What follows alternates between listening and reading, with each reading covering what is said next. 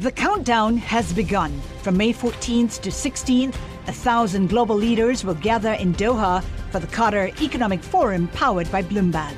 Join heads of state, influential ministers, and leading CEOs to make new connections, gain unique insights, and uncover valuable opportunities in one of the world's most rapidly rising regions. Request your invite for this exclusive event at QatarEconomicForum.com. Le entregamos todo lo que necesita saber para comenzar el día. Esto es Bloomberg Daybreak para los que escuchan en América Latina y el resto del mundo.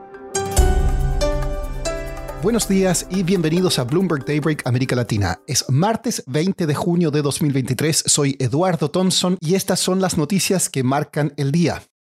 Tras el feriado del lunes, los futuros accionarios en Wall Street apuntan a un día en rojo el martes. Las acciones europeas también retroceden y Asia cerró con pérdidas. Muchos inversionistas están a la espera de las declaraciones que dará mañana y el jueves Jerome Powell, el presidente de la Fed, ante el Congreso de Estados Unidos. Será una oportunidad para que explique su decisión de mantener las tasas en su última reunión, pero advertir que vendrían más alzas en el resto del año. Hoy tenemos un día cargado de noticias corporativas. Según fuentes, el banco suizo UBS podría tener que pagar cientos de millones de dólares en multas por los vínculos de Credit Suisse en el caso Archigos. El Fondo Soberano de Abu Dhabi habría estado interesado en comprar el banco de inversión Lazard y el gigante chino de Internet Alibaba está llevando a cabo una enorme reorganización. Removió al presidente de la Junta y a su CEO como parte de planes para reactivar el crecimiento y dejar de perder posición de mercado. En cuanto al caso contra Donald Trump por esconder documentos confidenciales, el expresidente de Estados Unidos dijo que no entregó los registros al Archivo Nacional porque estaba ocupado y no había tenido suficiente tiempo para sacar artículos personales de las cajas empaquetadas en la Casa Blanca. Pasando a América Latina, el Banco Central de Chile no sorprendió al mantener su tasa de política monetaria en 11,25%. Lo que sí fue sorpresa es que fue un voto dividido con dos miembros de la Junta pidiendo recortes. Además señaló que de seguir las tendencias en la economía y la inflación, vendrían bajas en el corto plazo. The Wall Street Journal informó que China y Cuba están en conversaciones para construir un campo de entrenamiento militar en la isla. Esto permitiría a Pekín colocar tropas de forma permanente y ampliar actividades de espionaje. Estados Unidos ya se habría puesto en contacto con Cuba para evitar que se lleve a cabo. En México, el ex secretario del Interior, Adán Augusto López, se negó a utilizar los 5 millones de pesos, unos casi 300 mil dólares, ofrecidos por el partido Morena a los precandidatos presidenciales que lanzaron su campaña esta semana. Siguiendo con México, Woodside dio luz verde a un campo petrolero de 7.200 millones de dólares en la costa del país. Es su primera gran inversión en combustibles fósiles desde que adquirió el negocio petrolero de BHP el año pasado. En Uruguay, el gobierno declaró una crisis hídrica en el área metropolitana de Montevideo y eliminará los impuestos sobre el agua embotellada.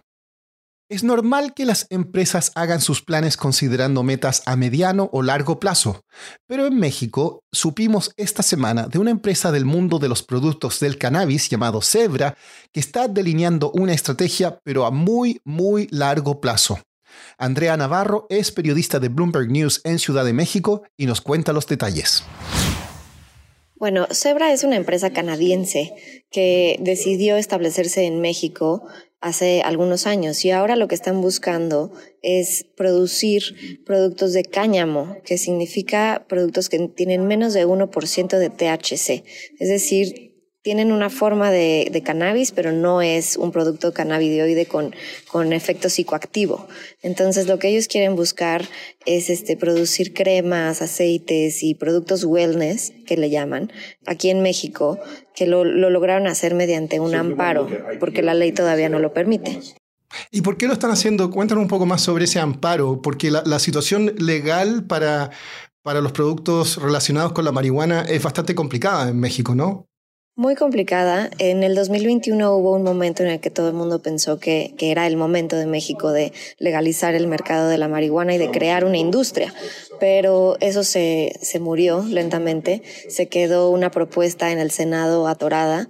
Los senadores no pudieron acordar los detalles, las, las, reglas secundarias, y ahí se quedó. Eh, todavía sigue, pero no hay, no hay señales de que vaya a revivir en este sexenio, en lo que queda del gobierno de Andrés Manuel López Obrador, y probablemente ni siquiera en el siguiente. Yo creo que el juego de Zebra es, es una tirada larga, es apostarle a que en algún momento la, la legalización llegue y ellos ya teniendo la producción de cáñamo puedan rápidamente convertirse en productores de, de marihuana. Y sobre Zebra y sus planes de expansión, ¿qué más nos puedes contar, Andrea? Sí, Zebra está en Canadá y en México. Tiene, en Canadá tienen productos de marihuana, tienen sobre todo unas bebidas que se llaman Vicious Citrus, que son unas bebidas energizantes y también tienen este, los productos que van a tener acá, eh, cremas y aceites y demás. Pero por ahora no quieren operar en Estados Unidos porque ahí el tema es la la, las reglas van por estado, entonces eso complica la operación de una compañía eh, a nivel federal. Entonces, por ahora están apostándole a México, pero sí a muy a largo plazo. Y para terminar, una misión de rescate se está llevando a cabo en estos momentos en el Océano Atlántico para encontrar un sumergible privado que desapareció cerca de los restos del Titanic con cinco personas a bordo. Según el operador, la embarcación tendría un sistema de soporte vital suficiente para cuatro días. Esto es todo por hoy. Soy Eduardo Thompson, gracias por escucharnos.